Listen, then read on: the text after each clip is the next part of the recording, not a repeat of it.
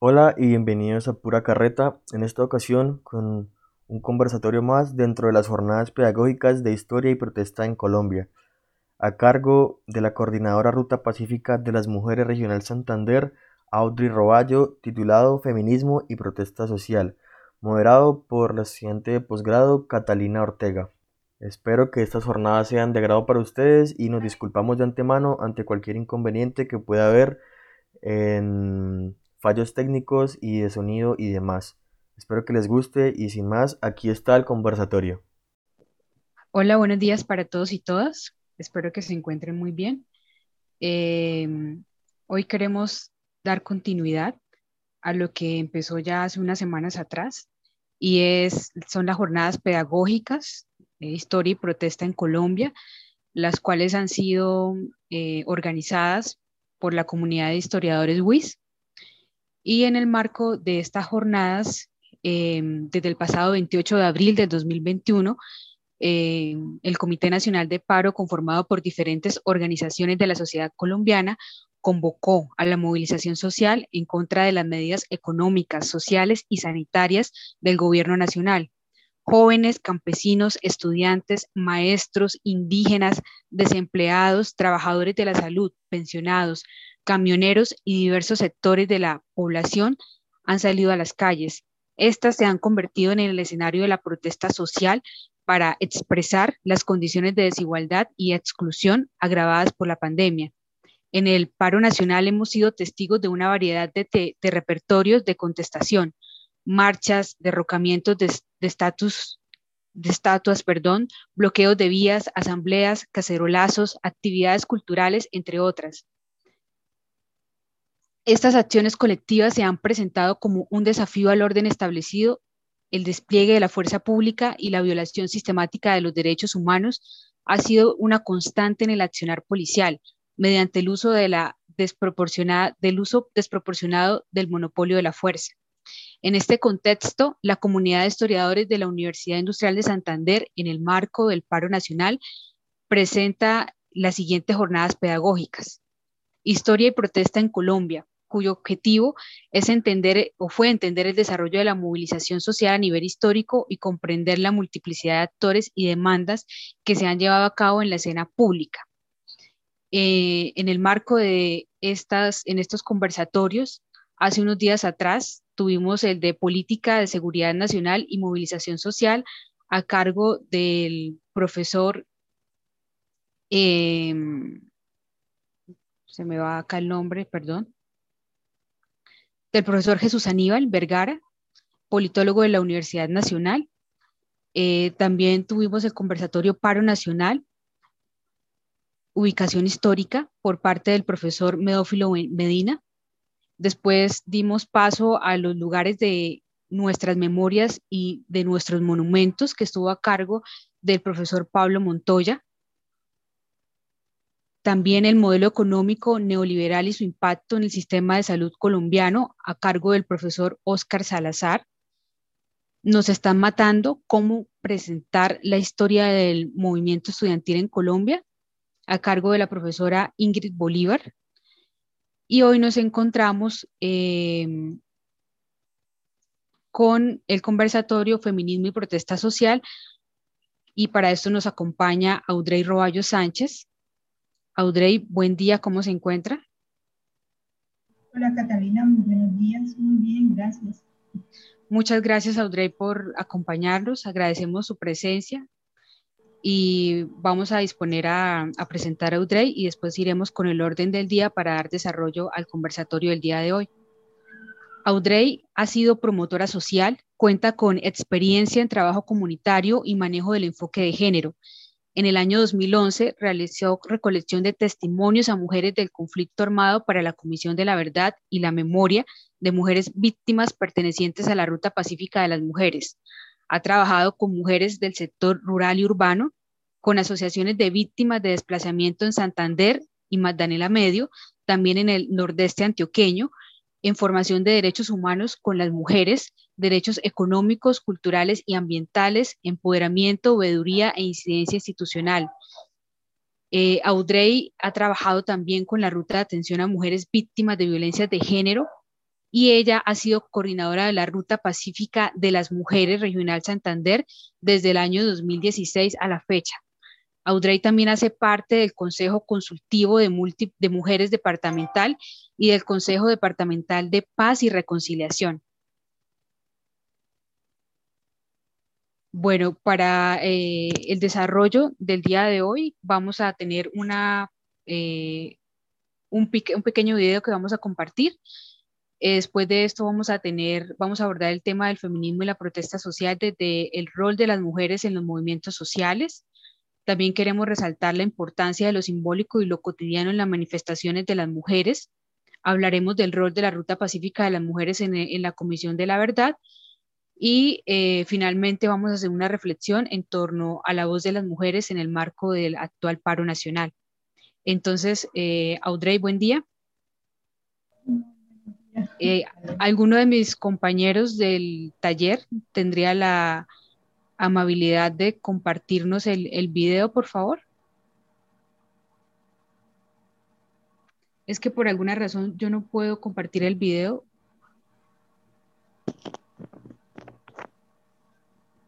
Cata, eh, buenos días, buenos días, Audrey. Buenos días, Juan. Voy a intentarlo porque, o quién lo tiene ya listo porque me tocaría hacerlo como anfitrión. Eh, yo estoy en la tablet y no me deja, o sea, se reproduce el video, pero no se escucha. Entonces, eh, yo podría, pero tengo ese inconveniente. No sé si alguien para hacerlo como anfitrión de una vez. alguien por el chat, alguien del taller de estudios sociales. No sé si el profesor Helward lo tiene a la mano. Profe, buenos días. Ya, ya, creo que la profe Brenda nos va a hacer. Ah, bueno, muchas gracias. Es el que está aquí en el chat. Sí, sí, señora, ese es.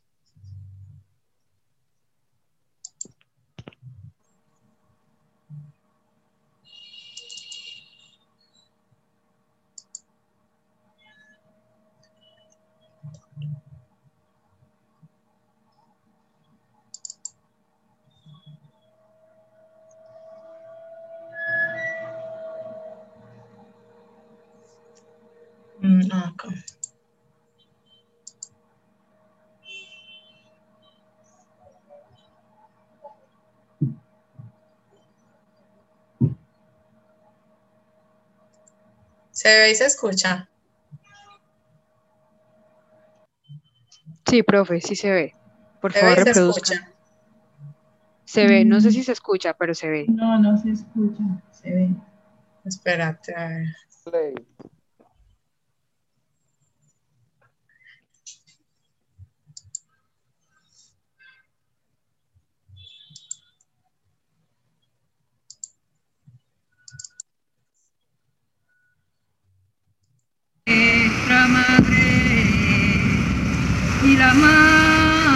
Dicen que la torturaron, que le cortaron un seno, que le metieron electricidad, violarme no sé qué persona. Como cuatro o cinco personas pasando sobre mi cuerpo. Yo me desmayaba gritándole a la gente que por favor no hicieran eso. Yo lloré para que a esas niñas no se las me dio llevaran. mucho dolor cuando él me dijo que lo habían tirado al agua.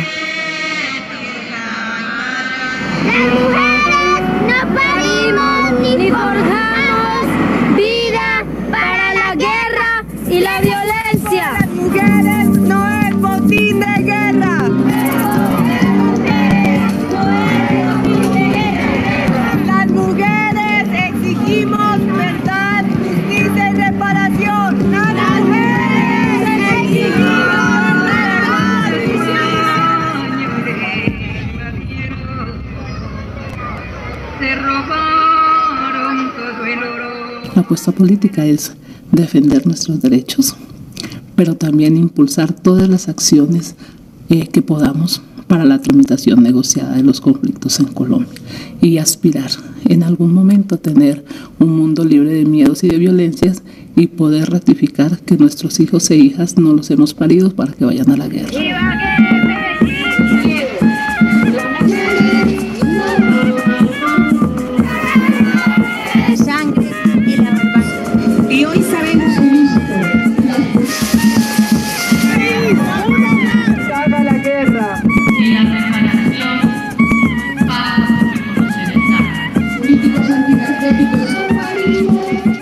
La ruta empieza en 1996. Eh, nosotras iniciamos con una movilización al Mutatá, al Urabá antioqueño. Queríamos hacer visibles situaciones que estaban viviendo las mujeres fruto pues, de las masacres. Estábamos en todo ese periodo de disputa militar entre las FARC, el ejército, los paramilitares, lo que nos motivó a hacer una marcha nacional de mujeres que reivindicara las apuestas de las mujeres en torno a la paz. Pereira, Urabá, Ibagué, Medellín y algunos pueblos antioqueños a que entremos al pueblo de Urabá lo que las mujeres sabemos ser y hacer. Somos dadoras y gestoras de vida. La afectación a los derechos humanos en Mutatá era supremamente grave, pero no solamente Mutatá, sino muchos eh, departamentos del país, incluido Putumayo, donde la gente también se estaba levantando su voz de protesta y le estaba diciendo al gobierno, acá está la población del departamento del Putumayo, que somos seres humanos y están violando nuestros derechos.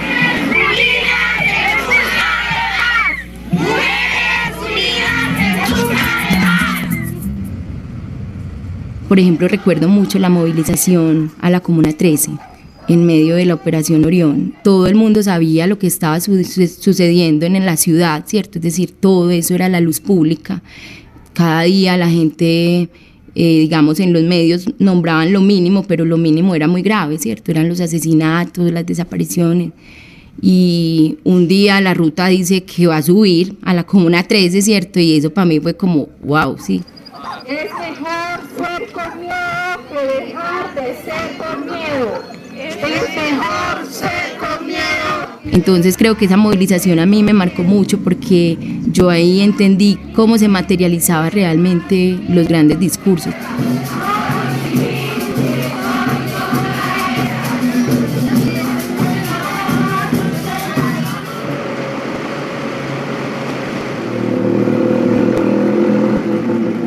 hicimos una movilización en el 2003, en donde más de 4.000 personas estuvimos allí, en un tiempo donde era imposible transitar las carreteras después de las 6 de la tarde, porque todo lo que se movía era objetivo militar. Nosotras decidimos romper eso y atravesamos más de 115 buses, atravesamos las carreteras del departamento del Putumayo, y eso nos hizo empoderarnos aún mucho más, ser mucho más visibles, pero también demostrarle a los guerreros que las mujeres estábamos cansadas de tanta barbarie, de tanta violencia, de todo lo que vivíamos y que queríamos recuperar el territorio.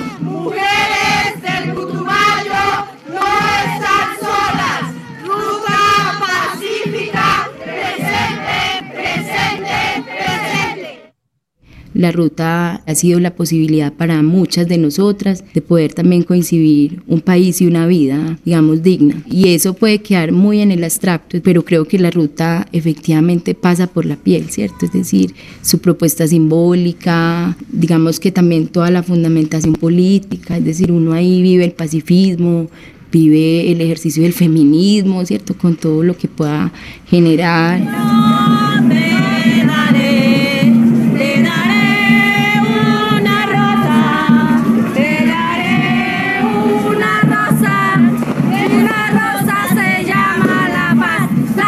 Luego entonces vino toda la negación del conflicto armado, la política seguridad democrática y la ruta continuó denunciando especialmente la crisis humanitaria. En el 2009 hicimos una movilización aquí en Bogotá también grande, donde decíamos todas y todos a la mesa, o sea, no había ni esperanzas, no había ni perspectivas, una negociación, pero nosotras muy tercamente mantuvimos siempre la visión de que no era posible una derrota militar de la insurgencia. Para que nunca se olvide, la Ruta Pacífica creó una comisión de la verdad. De ellas, de sus historias, se recogieron 1.200 testimonios de los cientos de miles o millones de veces que las mujeres han sido violadas, ultrajadas, humilladas y desplazadas en Colombia. Esta comisión surge al sentirse revictimizadas en las audiencias públicas con los paramilitares, en las que estos entregaban sus versiones libres sin cuestionamiento alguno.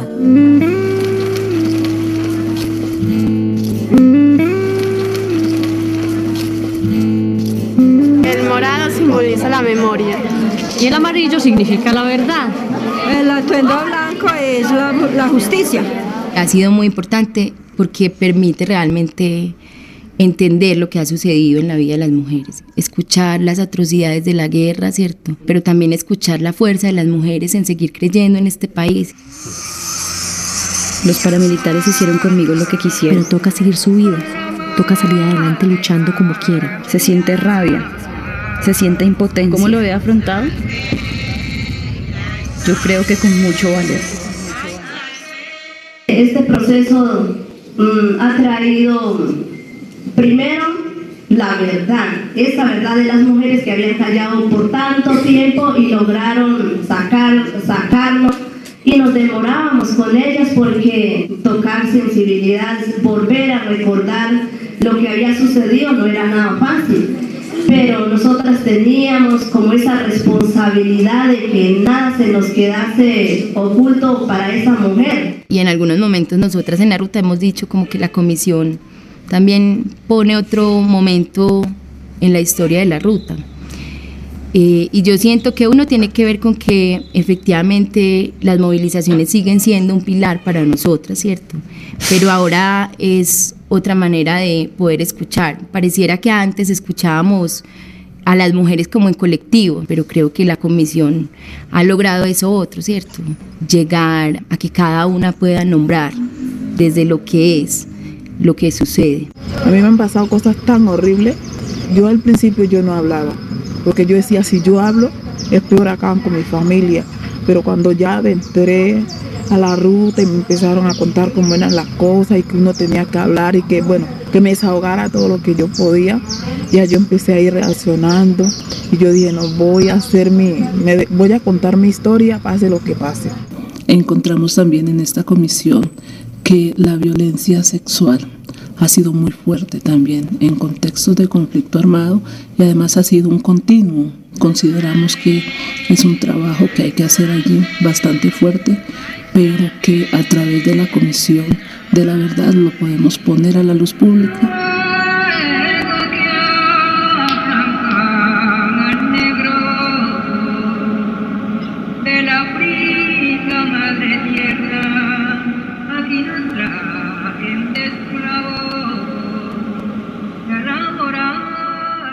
No podemos declinar en ese sueño de defender nuestros derechos, de visibilizar la afectación de los mismos y de creernos que va a llegar el día en que vamos a poder vivir libres de miedos y de violencias y que nuestros hijos e hijas van a ser para la paz y no para la guerra. 18 años nombrando que es necesaria la negociación política de este conflicto. Yo sí siento que tiene que tener un eco y siento eh, en las acciones que en la ruta algunas mujeres vamos a poder vivir este país en paz. Sé que habrá paz. Podré regresar. Habrá justicia. Sé que nos reconciliaremos. Habrá verdad. En Colombia cabemos todos y todas.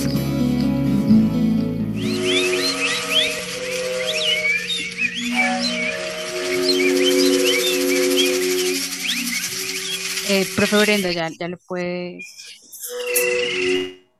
Bueno, nosotros en, en, el, video veíamos Audrey, la incidencia, eh, digamos que a nivel nacional, que ha tenido la ruta, pero un poco desde su experiencia vivida, desde el aspecto vivencial, ¿cuál ha sido la incidencia social y política de la ruta en el país?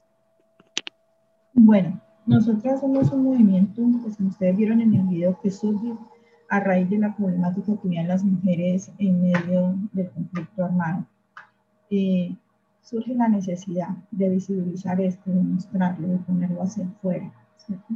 Y utilizamos eh, para, esta, para, esta, para sacar hacia afuera esto eh, la movilización. Nosotras eh, hemos tratado, desde que nace la ruta, de cada dos años movilizarnos a un territorio a un territorio donde, donde la guerra eh, afecta fuertemente a las mujeres y a las comunidades.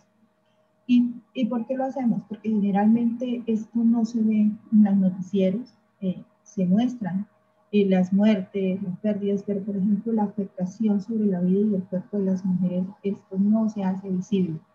Pocas veces se habla de lo que pasa con las mujeres en contexto de conflicto armado en, en, medio de la guerra, ¿cierto? Y ahí surgen muchas de nuestras consignas, por ejemplo, eh, las mujeres, eh, el cuerpo de las mujeres no es botín de guerra, porque en medio de los conflictos armados generalmente los guerreros, porque para la lectura que nosotros hacemos es que la guerra es muy patriarcal, ¿cierto? Es, eh, las mujeres eh, poco participamos en estos escenarios de guerra. Y, eh, pero sí utilizan nuestros cuerpos, los invaden, los violentan para castigar de alguna manera a sus oponentes. Entonces de ahí sale, por ejemplo, esa frase de que el cuerpo de las mujeres no es botín de guerra.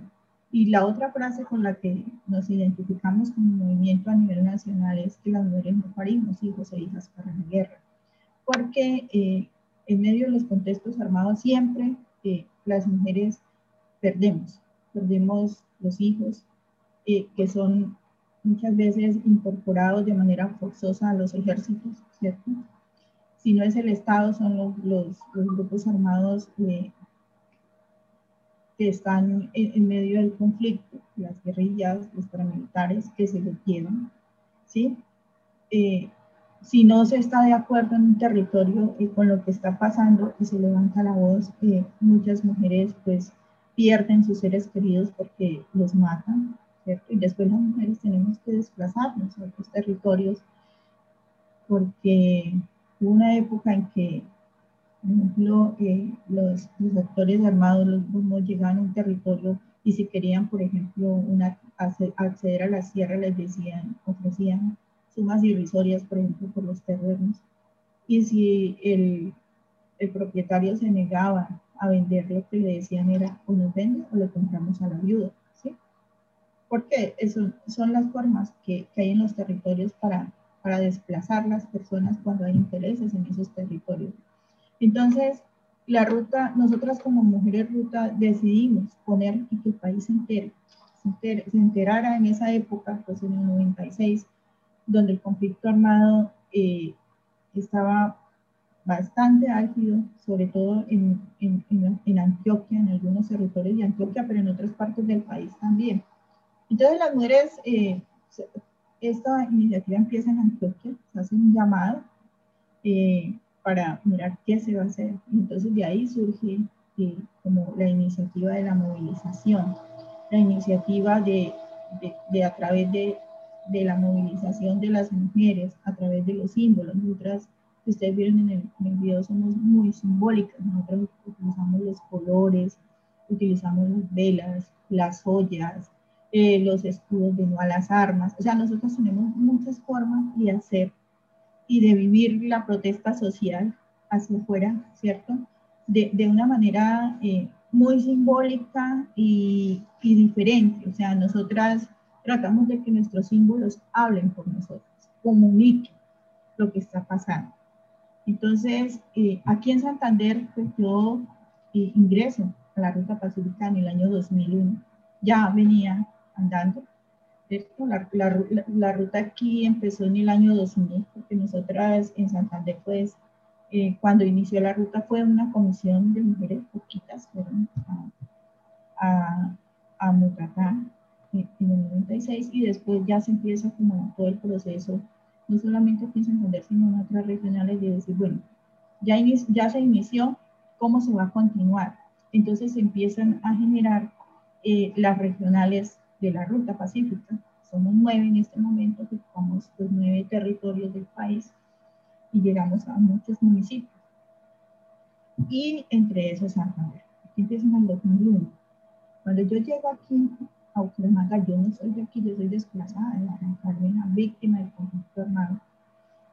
Yo llego a la Corporación Compromiso, no sé si lo conocen, eh, para hacer una pasantía yo venía de un proceso de trabajar en Barranca con derechos humanos, fui parte de la Organización Femenina Popular y luego eh, fui parte de la Junta Directiva de, de, la Corporación Regional para la Defensa de los Derechos Humanos. Esto me costó pues mi desplazamiento, amenazas, bueno, despojo de mis bienes, de los de mi familia, tuvimos que movernos hacia, hacia otro lugar, inicialmente Bogotá y después aquí. Yo llego y encuentro, encuentro con la ruta pacífica. Lo primero que, que viví, desde lo vivencial, fue los espacios de mujeres de negro. La ruta está adscrita al movimiento eh, internacional de mujeres de negro contra la guerra y eh, hay como una dinámica de encontrarnos el último martes de cada mes a las 5 de la tarde en un espacio público para eh, hacer una protesta pacífica, simbólica, frente a algún, alguna situación que estemos viviendo pues, en cada territorio frente a la vulneración de los derechos de las mujeres. Entonces, nosotras nos plantamos en un sitio vestidas de negro con nuestros símbolos durante una hora. Nuestros plantones son en silencio, porque así se hace, eh, pues es como la dinámica que trae eh, Mujeres de Negro desde lo internacional y así lo hacemos nosotras en los territorios. Entonces tratamos de que las nueve regionales el mismo día, a la misma hora, hagamos estos plantones que de alguna manera para nosotras representan el poder sacar, el poder decir y poner nuestra hoja hacia afuera con la temática que, que hayamos escogido en ese momento. Generalmente todas tienen que ver con la vulneración de derechos de, de las mujeres. Entonces aquí también, entonces eh, yo encuentro este espacio como una manera de política que me permite eh, expresar de alguna manera lo que, lo que, lo que se está sintiendo y se empieza a construir y a tejer con otras mujeres, con otros colectivos empiezan a entrar, a ser parte, porque la ruta está conformada por asociaciones de mujeres víctimas, pero también a colectivos eh, que se identifican pues con los postulados de la ruta pacífica, como son el feminismo, el pacifismo y el antimilitarismo. Nosotras eh, no validamos, por ejemplo, ningún ejército, ¿sí? no validamos la guerra ni el uso de las armas, no validamos las acciones violentas, por eso somos eh, eh, antimilitaristas y pacifistas, y sobre todo pues el tema del feminismo. Nosotras eh, defendemos nuestros derechos, trabajamos porque eh, lograr avanzar en la garantía de los mismos. Las feministas eh, trabajando desde hace mucho tiempo para lograr eh, avanzar en la conquista de derechos para las mujeres. ¿sí? Como decimos nosotros, las ancestras iniciaron el proceso que nosotras hoy seguimos y utilizamos pues eh, la palabra, el diálogo, la incidencia, nos juntamos con otros a nivel nacional para poder incidir, para poder llegar, por ejemplo, al Congreso, ¿sí? de la República con nuestras propuestas y apuestas frente a la reivindicación de derechos de las mujeres.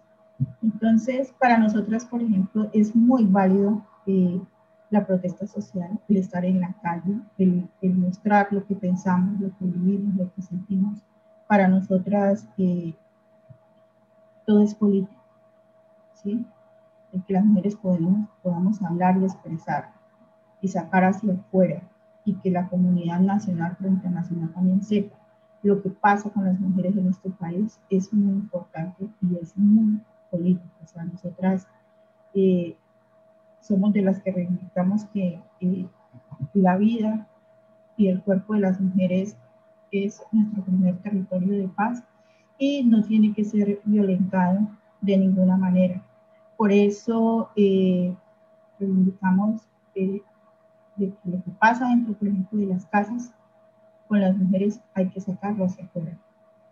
Porque dentro de las casas es donde muchas veces se vive más violencia sobre el cuerpo y la vida de las mujeres. Entonces las mujeres ya, ya venimos con, con unos procesos de, de violación de derechos desde la familia, pero que se agravan en los contextos de conflicto armado, que se profundizan y que eh, necesitamos avanzar eh, en que esto ya no pase, en que ya no se repita, en que ya, no, en que ya las mujeres no tengamos que, que, que vivir nuestros cuerpos eh, las afectaciones eh, de la guerra y también tenemos que empezar a buscar soluciones a esas violencias históricas que, que traemos también desde nuestras familias, de nuestros lugares, por toda la carga cultural de la, de la cultura patriarcal que traemos. Sabemos que tenemos que aportar a esa transformación y es lo que ha venido haciendo el feminismo desde, desde sus inicios y que es buscar,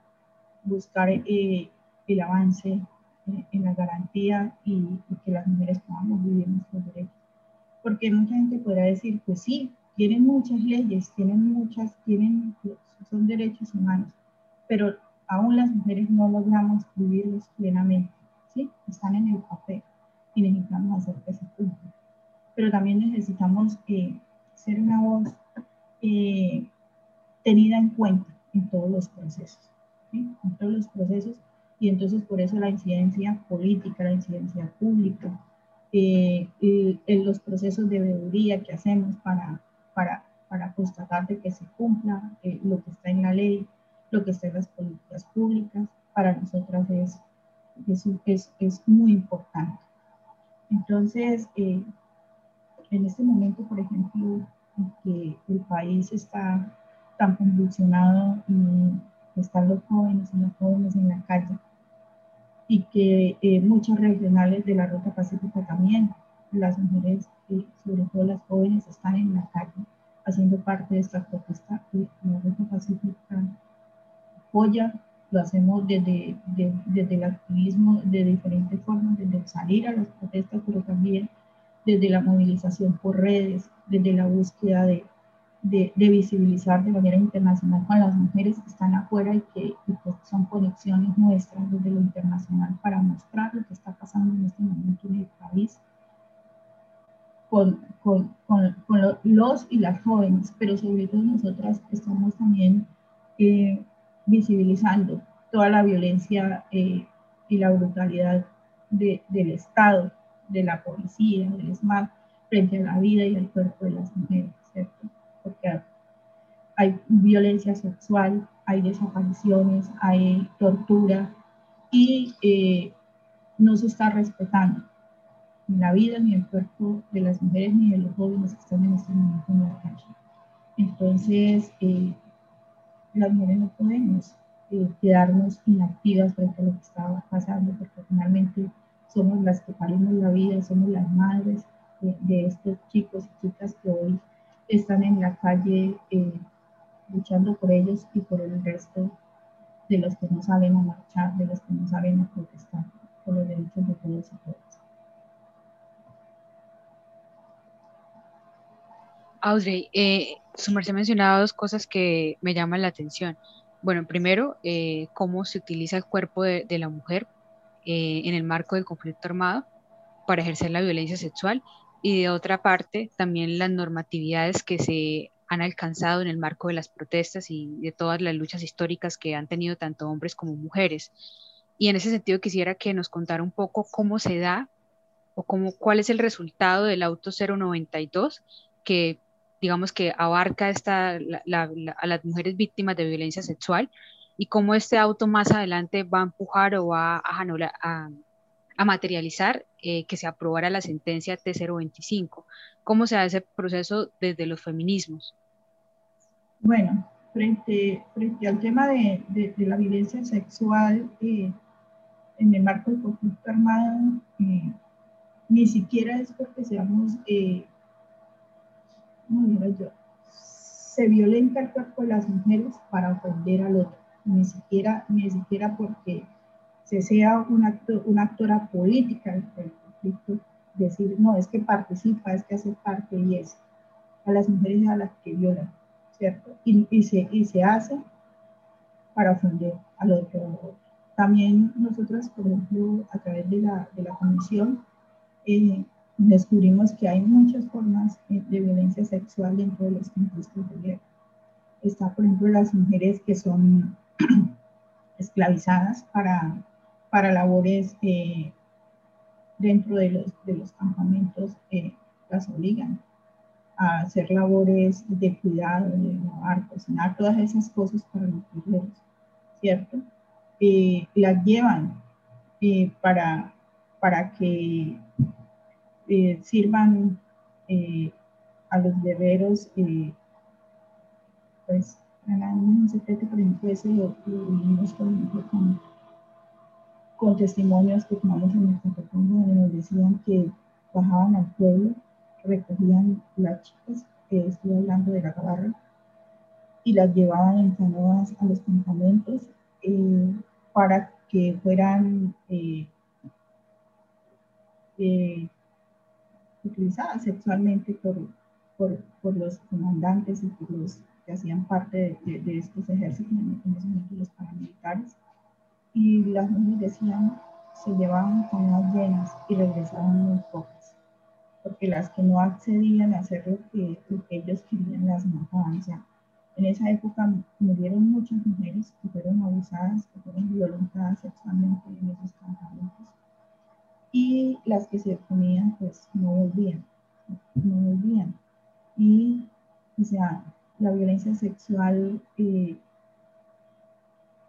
ha sido como, un arma utilizada por, por los eh, grupos armados para, para, para posicionarse en los territorios, pero también para infundir miedo, pero también un poco las mujeres utilizadas para ofender al otro, ¿cierto? Para ofender al otro mujer.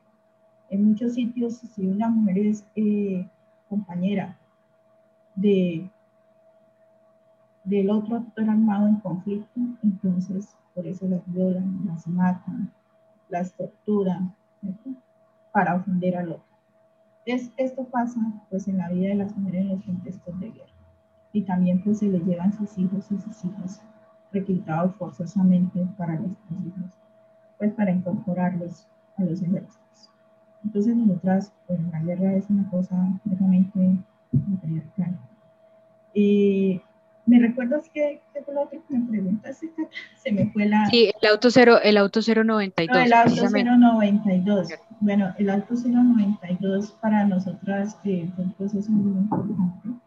Eh, de hecho, eh, fue prácticamente los 13 puntos que traen, entre ellos el de violencia sexual, fueron redactados elaborados por los movimientos de mujeres, somos una alianza nacional, para lograr que eh, se materializara de alguna forma el reconocimiento de derechos para las mujeres víctimas del conflicto.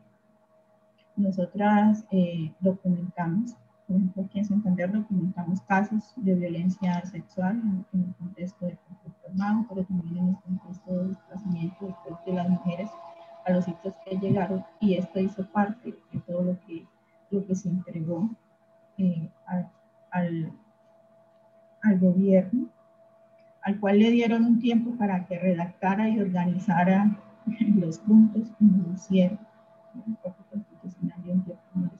Lo tuvimos que hacer los movimientos de mujeres y después sustentarlo ante la corte. Y ahí sale el auto 092 pero para que se cumpla esos 13 puntos del auto, eh, nos ha tocado una lucha eh, inmensa, hacerle seguimiento, estar permanentemente eh, eh ah, Audrey, por, por, favor, disculpe que le interrumpa. Su merced tendría la gentileza de acercarse al micrófono un poco. Es que se le escucha bajo, si es tan amable. Listo. Ahora sí. Mucho mejor. Sí, señora, gracias. Vale pues e, este auto fue muy importante en, el momento en que, se da. Eh, fui una de las que quería sustentar ante, la Corte Constitucional. Eh, a mí me dieron el punto de violencia sexual, del que estoy hablando precisamente. Y eh, bueno, se hizo todo este proceso ante la Corte y aprueban el auto, pero ha sido un proceso muy difícil hacer que se cumpla que se cumpla, igual que la sentencia T025, igual que, que, la 1448, que es otra de las, de las leyes pues, para, las, para, para las víctimas del conflicto armado. eh, siempre tenemos que estar eh, en constante pelea con el Estado directamente para que se cumplan y se garanticen todos los derechos de la población.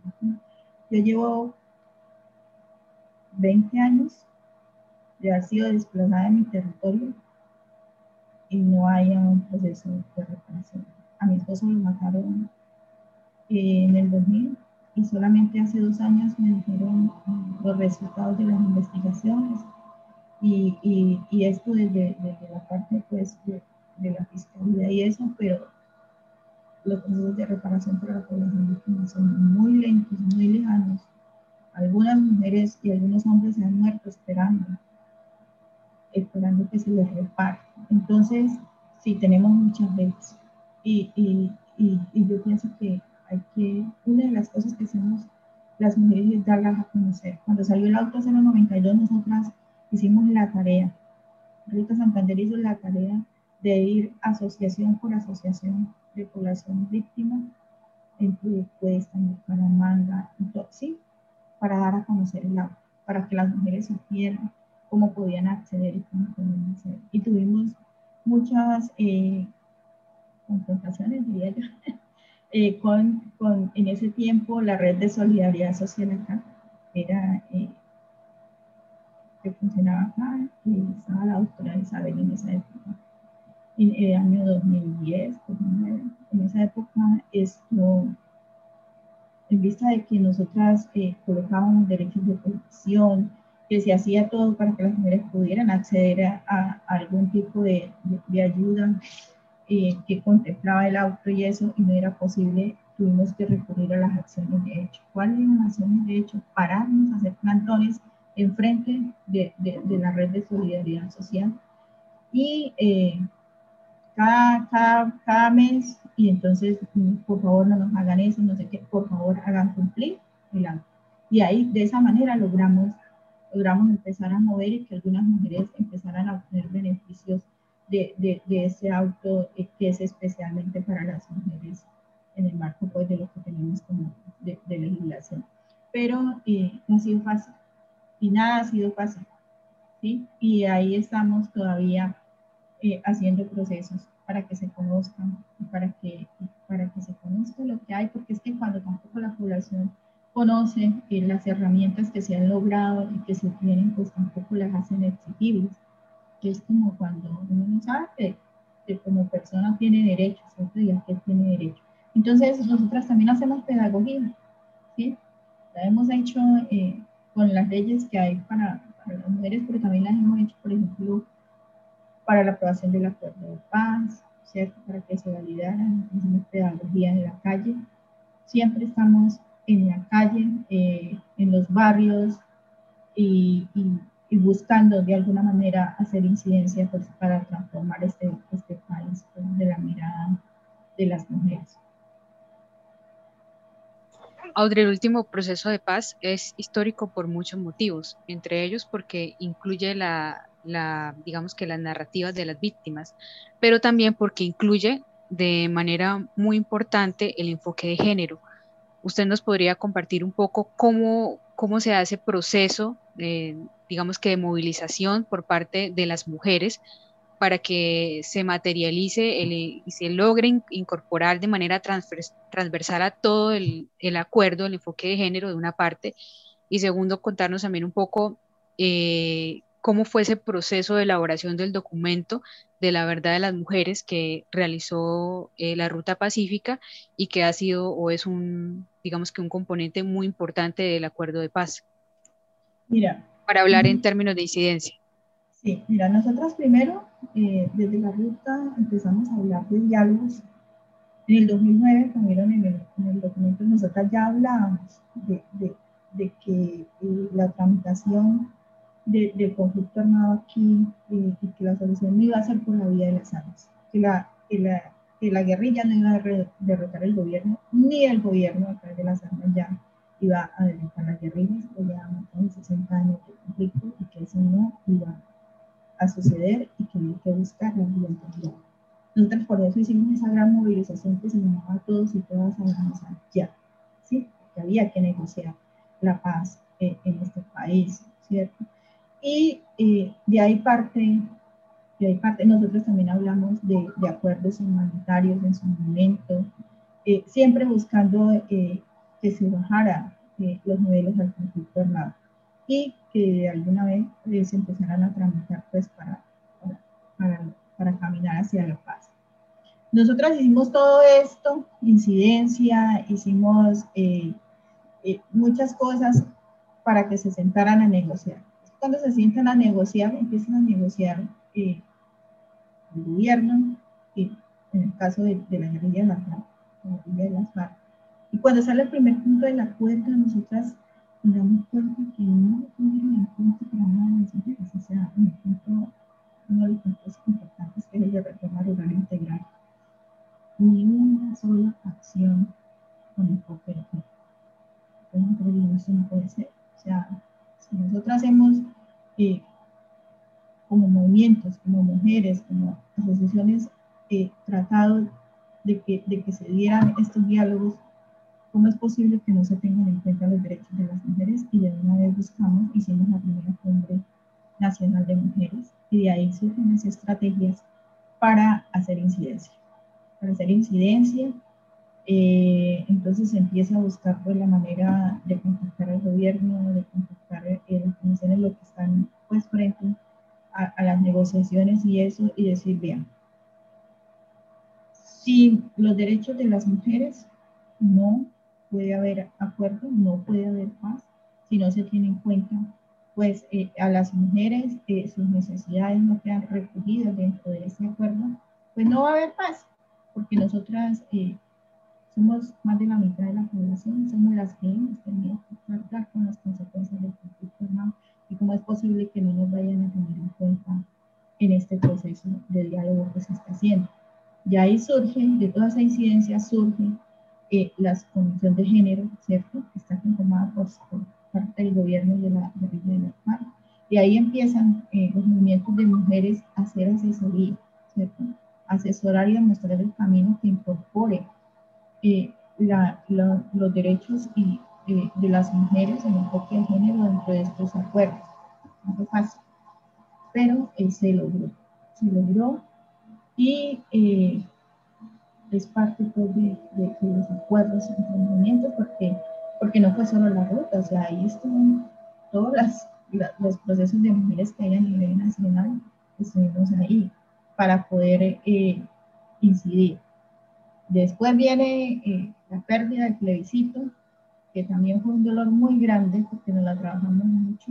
A mí lloramos mucho cuando, cuando, este país le dijo no a la posibilidad de la paz a través de, del voto, ¿cierto? Y dijimos, bueno, esto, empiezan a hacerle eh, las reformas y eso, y nosotros dijimos, no se puede permitir que lo que se ganó frente al enfoque de género en este acuerdo se pierda y se nombran comisiones para ir también en comisión a La Habana a, a tratar de, de, defender y mantener lo que, lo, que ahí se, había logrado.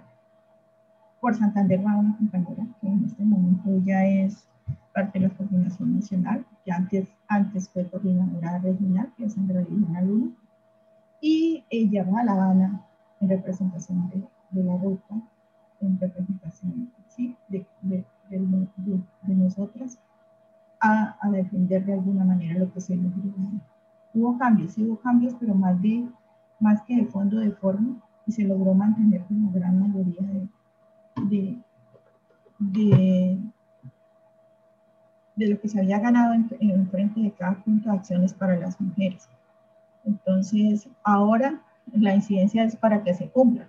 En este momento nosotros le estamos, como, como Ruta Pacífica, le estamos haciendo un seguimiento eh, al, a la implementación. Entonces nosotras ya tenemos eh, dos infografías que eh, cuentan lo que ha ocurrido con la implementación en los distintos territorios. Nosotros recolectamos información tanto del Estado, pero también de las mujeres que son que están en este momento en, en, los municipios PEDER eh, y, y, cómo se ha venido desarrollando. Entonces tenemos las dos, las voces de ambas partes y frente a eso se están desarrollando. Estamos próximos a lanzar la tercera infografía para contar pues lo que ha sido el avance eh, de la implementación y sobre todo con el enfoque que ha pasado con, con, las mujeres dentro de esta implementación. Con este gobierno ha sido lenta, mucho más lenta, que, pero eh, tenemos 20 años para, para esta implementación y lo que buscamos es eh, seguir incidiendo para que sea una realidad, porque nosotros estamos convencidas de que lo que está pasando en el país en este momento se soluciona de alguna manera eh, cumpliendo con ese acuerdo de paz. Si el gobierno estuviera cumpliendo a cabalidad lo que se acordó en La Habana, eh, estaríamos en unas circunstancias distintas. También eso hay que cruzarlo con los objetivos de desarrollo sostenible. Nosotras hacemos eso, miramos cómo, cómo se cruza la, la, implementación del acuerdo de paz con los objetivos de desarrollo sostenible. Y sabemos que si eso se cumpliera, el país estaría en unas condiciones mucho, muy distintas, muy distintas a las que actualmente tenemos. Entonces, eh, somos unas convencidas de que hay que lograr la implementación completa del acuerdo porque es el camino, pues, hacia la construcción de paz. Sabemos que hay una paz para construir desde los territorios, más que desde allá. Sabíamos que, que allá, no, allá se estaba negociando en Habana, pues eh, la, la, la, terminar la confrontación entre, entre, el gobierno y un solo grupo armado, porque todavía hay grupos armados en el territorio. Faltan las negociaciones, como le leen, en estos días salieron a decir que, que, han, que han dado avances. Yo decía, ¿por qué hasta ahora lo dicen si ya tienen rato nuevamente conversando? Eh, quieren ponerlo como un distractor eh, con, frente a lo del paro nacional, pues es la lectura que, que yo hago, ¿cierto? Están buscando como, bajarle, eh, pues, lo que está pasando ahorita, eh, distraer. Sí es importante, para nosotros es muy importante que se mantenga este diálogo con el ELN y que se avance con, con los otros grupos que ellos llaman grupos grupos armados organizados, creo que es que se dice, bueno, porque al Estado le quedó grande eh, eh, ocupar los territorios que dejó las FARC y estos han sido tomados pues, por los actores armados en el territorio y en algunas zonas del país el conflicto armado sigue muy vigente y muy fuerte y entonces hay que seguir trabajando pues, para, para la paz. Nosotras con el proceso de la Comisión de la Verdad, eh, esto surgió a raíz de, de, de, como decía Marina, de las audiencias con los paramilitares donde solo se escuchaba la versión de ellos. Nosotros dijimos, tenemos que conocer la versión de las mujeres, tenemos que saber cómo era su antes, cómo era el momento del desplazamiento, qué pasó, o el, el momento de la victimización, qué pasó, pero qué pasó después con las mujeres, cómo las mujeres han logrado eh, seguir viviendo con todo lo que les ha pasado. Necesitamos saber qué significa para ellas la reparación. ¿Cómo? ¿Sí? De manera diferenciada, las mujeres vemos el tema de, de reparación y de no repetición de los hechos. Y eso es lo que es nuestra comisión. Entonces, eh, nosotros empezamos eso en el 2010, creo que empezamos con, todo el proceso, ya veníamos hablando de mirar cómo se hacía, cómo se mostraba, y dijimos, vamos a hacer. Nos dijeron que estábamos locas y íbamos a hacer ese armado, que había mucho miedo, que quién nos iba a dar testimonio, nosotros nos vamos a hacer. En Santander recolectamos 106 testimonios de mujeres víctimas, porque también los recursos, también teníamos que medir hasta dónde nos da. Eh, 106 entrevistas a mujeres víctimas de diferentes sectores.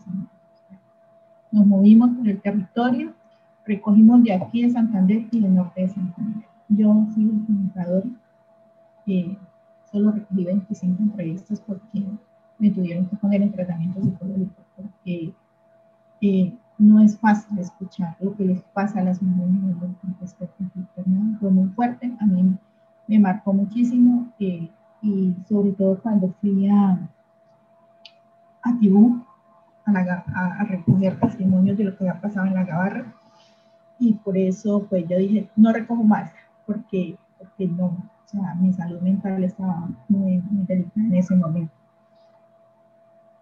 y sale, en el 2013 ya teníamos nuestra comisión, son dos tomos bastante grandes, recogimos más de mil testimonios con nueve casos colectivos, ¿cierto? Nueve casos de comunidades de mujeres que salieron, de comunidades que salieron en colectivo, ¿sí? Para Santander recogimos el caso de las mujeres negras, de las mujeres afro que llegaron aquí al territorio, la manera como ellas viven aquí y todo lo que han tenido que afrontar por ser mujeres víctimas del conflicto armado, pero además por ser mujeres negras en un territorio como el santanderiano que es tan cerrado y tan racista, ¿cierto? Entonces, eh, cómo ellas han vivido pues todo, todo este proceso a la sentarse aquí. Entonces, ese caso pues está recogido dentro de la comisión. A raíz de los diálogos ahora sufre pues todo, todo, toda la, el proceso con la Comisión de la Verdad Oficial y nosotras dijimos, vamos a entregar al gobierno nuestra comisión. Se hace una entrega de esos mil testimonios, pero dijimos, vamos a apoyar a la Comisión de la Verdad en la recolección de más testimonios. Este año eh, pues, reconocimiento, entregamos más de 2.300 testimonios más a la Comisión de la Verdad Nacional, eso fue como el aporte, en Santander entregamos 140, eh, nuevamente volví a a recoger con otra compañera, entre dos recogimos y eh, se entregaron. ¿sí? Estuvimos eh, testimonios de aquí, de Santander, pero también fuimos a Magdalena Medio, tuvimos testimonios de Puerto Luis, de San Pablo, fuimos a Yondó, estuvimos en Barranca Bermeja, fuimos a Cúcuta, nuevamente volvimos a Tibú, estuvimos en Campo 2, y la pandemia nos paró. estuvimos en Zapatoca, estuvimos en Málaga y ya teníamos eh, eh, contactado pues gente en, en el Socorro y en, otros, en otros, en Barbosa, pero ya no, no, con lo de la pandemia pues no pudimos movernos y no pudimos eh, pues recoger más, pero alcanzamos a recoger 140 testimonios y que fueron entregados también a la comisión. ¿sí? En este proceso, las mujeres de la ruta hicimos como todo el proceso de, de apoyo a la comisión porque nos interesa que, que, la verdad de las mujeres se conozca, para hacer memoria con el fin de que no vuelva a suceder, ¿sí? Porque, porque lo que queremos, disculpen, pero es que va pasando un señor haciendo mucho ruido, no sé si, si lo alcanzan a escuchar. Esto... Yo sí la escucho, no sé los, las personas que nos acompañan sí, Va, un, señor por la calle vendiendo medias. Sí. entonces hay mucho, mucho ruido. Bueno, nosotras logramos hacer eso. Y también estamos en este momento, por ejemplo, eh, movilizando nuestra palabra a través aquí en Santander de un programa de radio que precisamente es en la emisora de la UIS, en el 670 de la UIS AM, que se llama Lunas y Amaneceres y es una radio revista. Y nosotras estamos desde ahí también haciendo incidencia, hablando de los temas y de la vulneración de los derechos de las mujeres, pero también hablando de cómo se construye paz desde la mirada de las mujeres. Entonces, eh, pues en eso vamos, en eso vamos y, estamos ahorita pues eh, mirando cómo, cómo apoyamos unas desde, desde afuera, en las calles con los jóvenes cada vez que marchas, otras desde lo virtual, moviendo por redes, desde lo nacional haciendo eh, conexión con las mujeres y otros grupos de mujeres a nivel internacional, donde también se han salido a hacer marchas y protestas en favor pues, de, Colombia, en solidaridad con Colombia. Nosotras estamos haciendo eso, sacando información fuera del país para que se sienta y se vea lo que están viviendo, lo que estamos viviendo aquí en, medio de, este paro nacional y toda la represión que se ha dado por parte del Estado. Entonces, eh, queremos seguir hasta que tengamos voz, tengamos capacidad de las mujeres de la ruta, vamos a seguir trabajando por eh, la construcción de paz en los territorios. Bueno, Audrey, eh, ya la última era la última reflexión que quería generar era precisamente cuál ha sido la voz de las mujeres en el paro nacional, pero su merced cierra eh, haciendo una reflexión al respecto. Y de otra parte, pues quisiera resaltar como los, lo valioso de, de que su merced nos acompañe hoy, porque el rol del feminismo en la protesta social ha sido muy, muy fuerte y lo otro, como usted lo cuenta, a partir de la materialización de, de cierta normatividad como el auto 092, que después empuja la sentencia T025, que es fundamental, la presencia que, eh, digamos que todos los movimientos, los colectivos de mujeres generaron para que se incorporara el enfoque de género a los procesos de paz, pero también hay que resaltar que las mujeres em, dentro en, el marco de los mm, procesos de expresión, las manifestaciones que hacen, son manifestaciones pacíficas, como lo decía Audrey, resaltando eh, la simbología y en el marco de la no violencia. Creo que esto es lo que también lo hace eh, muy valioso y también la visibilidad a nivel internacional, que como estábamos el, sábado en,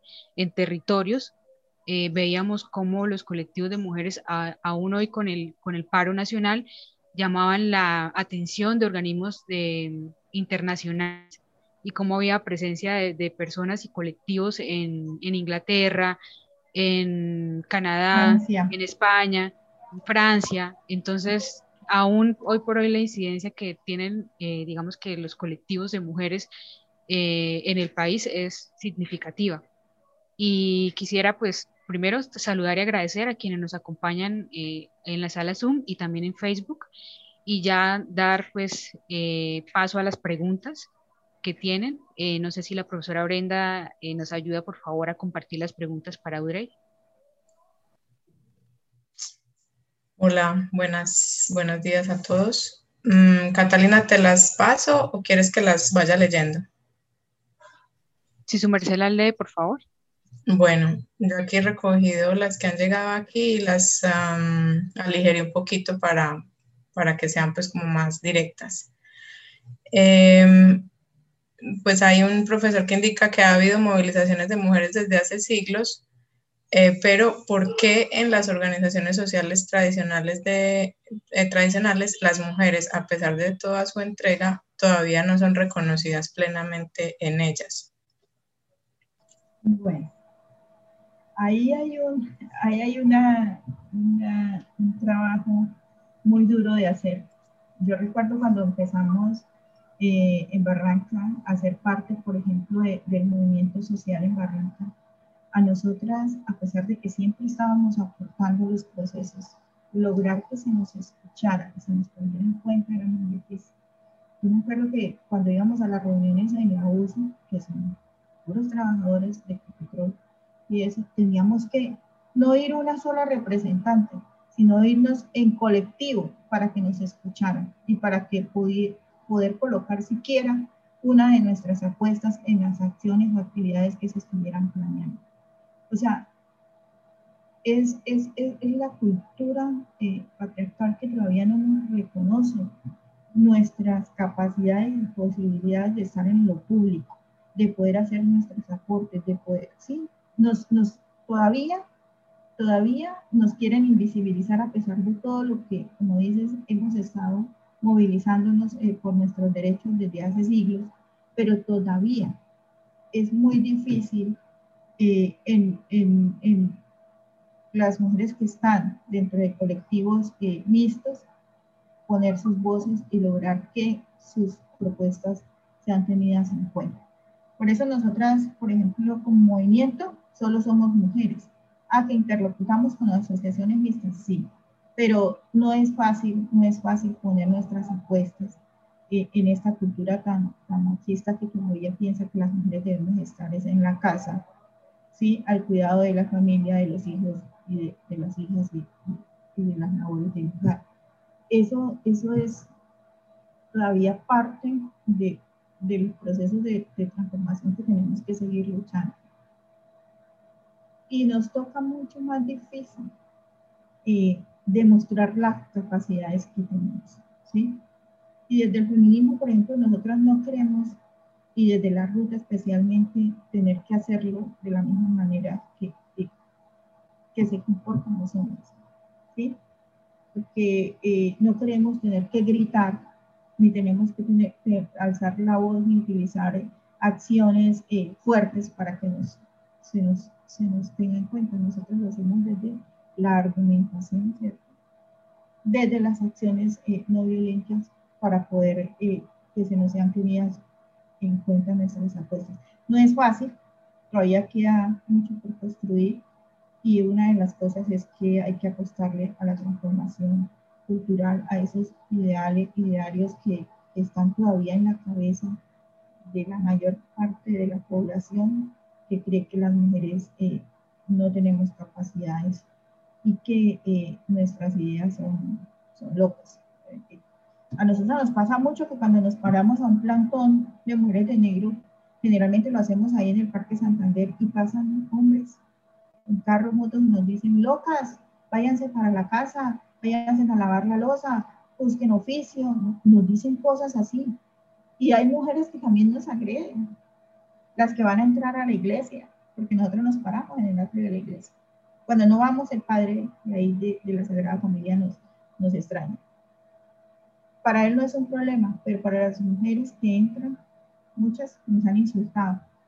Nos, dicen, eh, irrespetuosas, respeten la iglesia, locas. Bueno, nosotras siempre estamos recibiendo como, como insultos que no los tomamos porque tampoco eh, reaccionamos frente a ellos, solamente dejamos pasar porque no nos interesa eh, tampoco agredir ni violentar a nadie. Pero, pero esa, esos imaginarios eh, culturales son los que, los que hacen todavía difícil nuestro camino en la participación política y que nuestras voces sean tenidas en cuenta para que eso, eh, lo que hemos logrado, nos ha tocado de manera muy difícil y a través de alianzas para poder lograr avanzar. Bueno, porque el, el mismo eh, profesor Gelbar Figueroa también pregunta si acaso han pensado en, en, crear espacios donde también estén los hombres o cómo trabajar mancomunadamente con todas las diversidades. Nosotras, eh, dentro de, de, de, los procesos de ruta como tal, hemos tenido hombres, pero con orientación sexual diversa, ¿sí? Y en este momento estoy recordando un colectivo de la UIS que era el colectivo de, de género de Luis. Eh, en un tiempo pues estuvo liderado por eh, las hermanas Vadillo y otros, otros y pues ya hace rato que ellos pues salieron de la UIS y no sé qué pasó con ese, con ese colectivo que era parte de la ruta, ¿sí? Ahí habían hombres y mujeres. Nosotros a veces concertamos con otros colectivos eh, masculinos. No, no hemos pensado en incorporar de manera eh, masiva a hombres a nuestro movimiento, porque no tener, no creen, no, yo creo que no es adecuado empezar con, con esa lucha de poderes a, al interior de, de, de, nuestro, de, nuestro, de nuestro movimiento como, como porque, porque es una cuestión de poder. ¿sí? Yo pienso que nos, que nos desgastaríamos y, nos, y, no, y se convertiría como, como en una lucha más para poder construir nuestras apuestas y ponerlas a prueba. Nosotras somos feministas, somos mujeres, y yo que he estado eh, participando de otros colectivos, eh, trabajando con otras organizaciones, porque yo estuve como en credos, donde las mayoritariamente son hombres, yo era la única mujer en, en junta directiva, y no era fácil, no era fácil porque las voces de muchos contra la voz de una frente, frente a lo que se planificaba no era fácil. Estuve en la Asociación Campesina Valle de Ríos de Mitarra, eh, fortaleciendo los comités eh, de mujeres y mi pelea siempre era porque para las mujeres no había presupuesto. Siempre había presupuesto para, para las acciones masivas que se hacían desde los derechos generales, pero cuando se iba a hablar de los comités y eso, hay que esperar, toca buscar otra forma, no sé qué. Entonces siempre es una lucha constante por el reconocimiento de, de, del grupo como, como mujeres y, y, de lograr centrar pues, las acciones que lleven a mejorar las condiciones de vida de las mujeres. Eh, ahí estuve cinco años trabajando con esos comités. Eh, yo creo que ahí estuvimos con otra compañera que, que está aquí, que se llama Graciela Terraza. Nosotros nos metíamos en esas veredas por allá al sur de Bolívar, para los recién pequeños, para tratar de organizar las mujeres. Y, y, y, yo me siento orgullosa de ese trabajo que se hizo porque los comités de mujeres siguen funcionando. Eh, en la asociación lograron entender lo importante que es eh, el, el, tema de, de, de, de, la participación política de las mujeres en los procesos de construcción eh, de paz territorial, pero también en los procesos de construcción cultural patriarcal que hay. Y eh, hoy día eso se mantiene, hoy día eso se mantiene. De hecho, quien está dirigiendo hoy la Asociación Campesina del Valle de Río Cimitarra es una mujer, una mujer campesina. Y eso también yo siento que es parte de todo ese proceso que se abrió con, con, con el fortalecimiento de, de, los comités. O sea, no es fácil construir, no es fácil construir con, con los compañeros y, y, yo no digo que no se pueda hacer, pero sería una lucha más que agregar eh, a los procesos que traemos. Entonces, eh, pues hay que concertar. Nosotros eh, logra, a veces conectamos y concertamos para construir apuestas grandes donde, donde logremos eh, centrar en un objetivo común, así como lo hacemos con los otros movimientos de mujeres, porque hay muchos movimientos de mujeres, por ejemplo, en el país que no son feministas o que no son pacifistas, pero que tienen la opción por los derechos de las mujeres y ahí es el punto de encuentro. Entonces, eh, o que son, o que tienen una opción de clase, ¿cierto? Por la Organización Femenina Popular, la opción de clase es por las mujeres populares, ¿sí? En su momento no eran feministas, ahorita ya creo que, que sí. Cuando yo estuve ahí, pues no, no hablábamos de feminismo, o era la opción por los derechos de las mujeres pobres, de más, más, más. ¿sí? Y, cada, y cada colectivo tiene su, sus objetivos comunes pero eso no permite que podamos tejer entre nosotros puntos de encuentro para avanzar pues, en la conquista de, derechos, en la materialización de esos derechos. Y con los hombres siempre es difícil, porque ahí está el tema del poder, del poder que, que no es fácil que, que lo compartan, porque nosotros ni siquiera queremos que los hombres se, compartan eh, con, con, las mujeres y, y eso no es fácil. No sé si logré contestar. Claro, claro que sí, y se entiende pues la, la, posición de ustedes. Bueno, aquí hay una pregunta que creo que apunta a lo mismo, eh, cómo las mujeres han tenido que negociar con otros colectivos y cómo se han tenido que posicionar en estos. Quizá para cerrar esa parte y, y hay otras dos preguntitas en otro sentido. Bueno, yo voy a hablar de la, de la experiencia aquí en Santander. Nosotras, eh, desde la Ruta Pacífica y la Fundación y Futuro, siempre hacemos convocatorias eh, para construir con otras. De hecho, hay un movimiento social de mujeres aquí que eh, recoge las voces de diferentes mujeres. Están las redes, las redes de mujeres a nivel de, de área metropolitana, pero también a nivel de departamento, en el movimiento. Está la ruta, está la Fundación del Futuro, está Recuperación en Patria, está Bajo de Vida Digna, también, claro, o sea, hay muchos colectivos acá, ¿cierto? Y nosotros nos damos cita y hasta tenemos una agenda común para, para, para, para trabajar en el territorio, ¿cierto?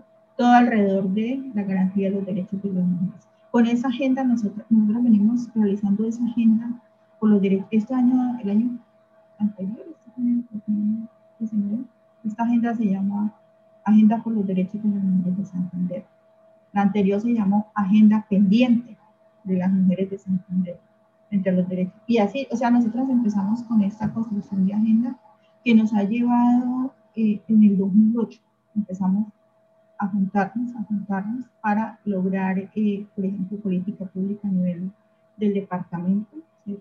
Y eso, eso es el resultado de los colectivos de mujeres y de la de lograr articularnos para hacer acciones de incidencia eh, frente a planes de desarrollo.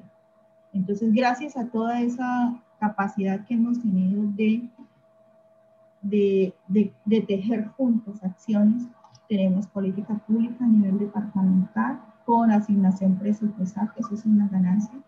Bueno, tenemos una Secretaría de Mujer y Género con, eh, que logramos con, la gobernación anterior y que se está materializando con esta, no de la manera que nosotras queríamos, porque nosotras queríamos que eh, estuviera al frente una persona eh, idónea, que tuviera capacidad, que fuera por meritocracia y no por, y no por, por, por favores políticos y familiares. Tenemos muchas diferencias con la doctora Andrea, frente a la manera como está implementando pues, las acciones de la política pública de género. Yo soy parte del Consejo Consultivo de Mujeres de Santander y ha sido muy, muy difícil la interlocución. Ah, Audrey, disculpe, qué pena que la interrumpa. Su merced tendría la gentileza de acercarse al micrófono, es que no se escucha. Sí, señora, gracias. Bueno, sí, yo, yo soy parte del Consejo Consultivo y, y, ese, y esa secretaría es parte de las luchas de las mujeres, de los colectivos nosotros también nos juntamos eh, con otros colectivos que no, que no gustan de llegar mucho a la institucionalidad hacer incidencia, eh, con los que también tenemos construidas eh, agendas, una agenda, por ejemplo, por la defensa del territorio, ¿cierto? Está todo lo del comité del lo de, lo de la defensa de Santa Urbana, todo lo de, lo de la minería, nosotras hacemos, tenemos una agenda, nosotros tenemos una agenda construida, o sea, hay dos agendas construidas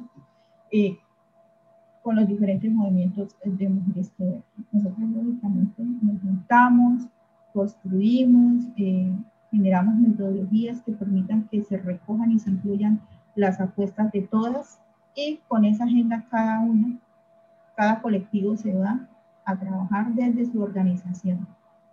¿sí? Ya con, con, una, con una apuesta en común, bueno, vamos a hacer esto, esto, esto. Cada colectivo mira la manera como materializa la realización de esa agenda en el territorio.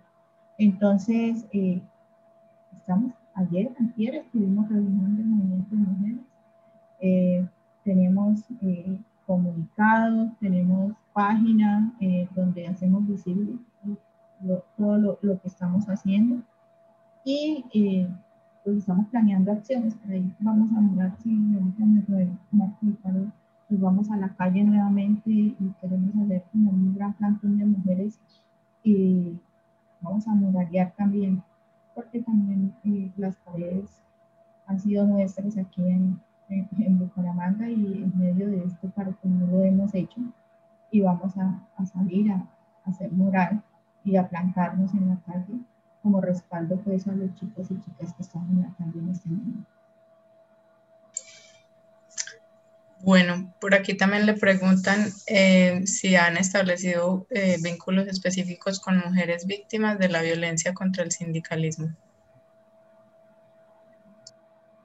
dentro de los sindicatos. Bueno, nosotros a veces eh, vamos a la CUT, pero específicamente con las mujeres sindicalistas no hemos tejido mucho. lo hacemos para acciones puntuales, 25 de noviembre, 28 de marzo, pero eh, ha sido unos vínculos muy fuertes con los sindicatos como tenemos aquí en Santander.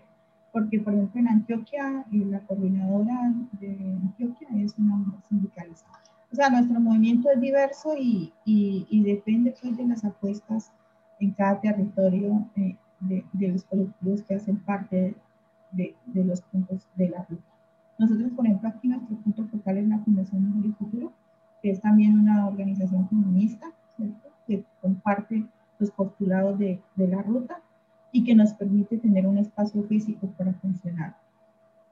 Yo sí voy a la CUR, a reuniones, allá pues, regularmente se reunía la coordinadora 8M, que es un grupo grande de organizaciones, donde están algunos colectivos WIS y eh, está, por ejemplo, la, la confluencia de mujeres para la acción pública, está Cruz Verde, están las mujeres FAR, o sea, hay, hay diversas organizaciones, creo que está la red antimilitarista, la red rojo violeta, o sea, ahí recoge, ahí está la ruta, eh, recoge varias organizaciones que nos juntamos, nosotros nos juntamos y generalmente siempre íbamos a la cruz a hacer las reuniones, eh, donde participan algunas sindicalistas en el proceso, pero eh, contacta así con las mujeres víctimas, víctimas eh, aquí en Santander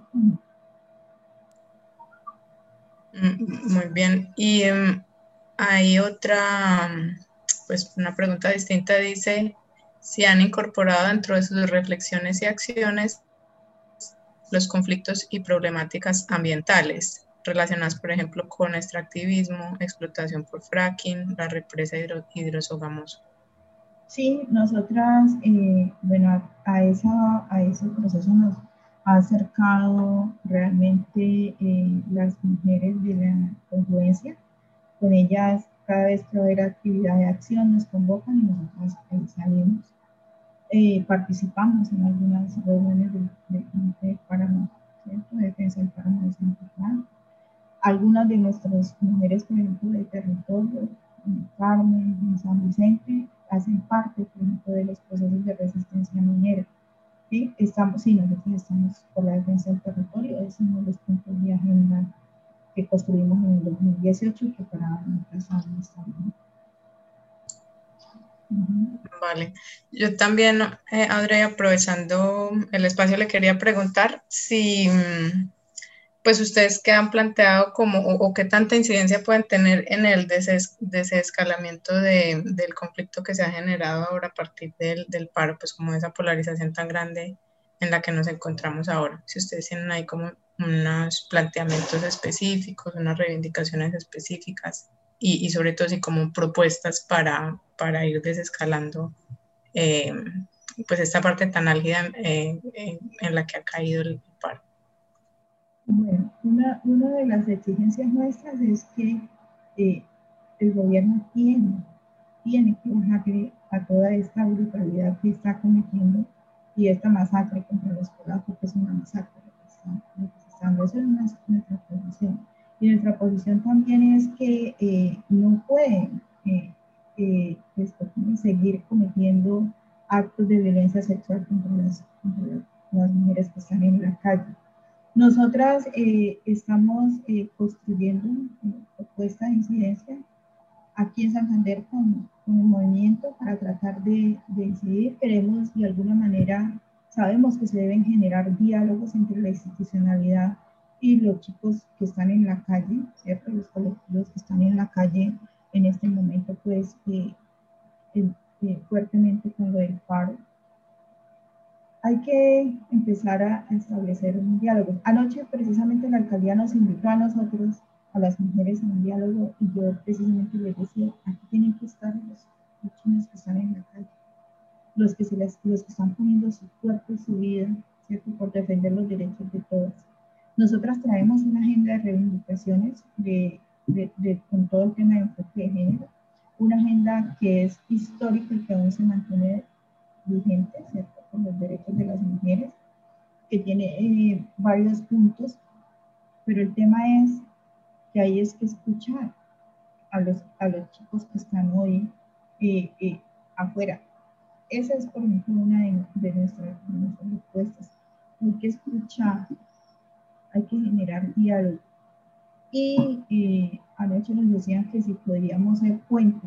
Yo le dije, nosotras podríamos ser puente podemos ser puentes siempre y cuando el gobierno tenga la intención, el gobierno local, hablando de específicamente de Bucaramanga, donde fue esa noche esa, esa reunión, de establecer unos diálogos, pero de cumplir lo que se acuerde dentro de las, de las mesas de diálogo.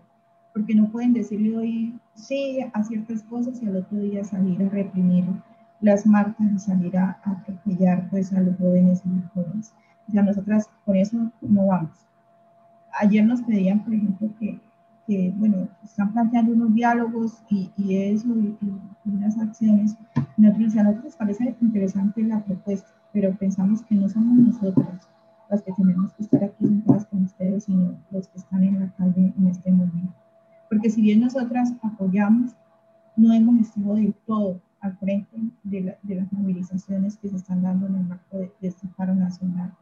Entonces, eh, no, no, no, queremos eh, que se deslegitime eh, la, la, protesta social y que, y, que, y que, no se tengan en cuenta las voces de, los chicos y las chicas que están en la calle hoy.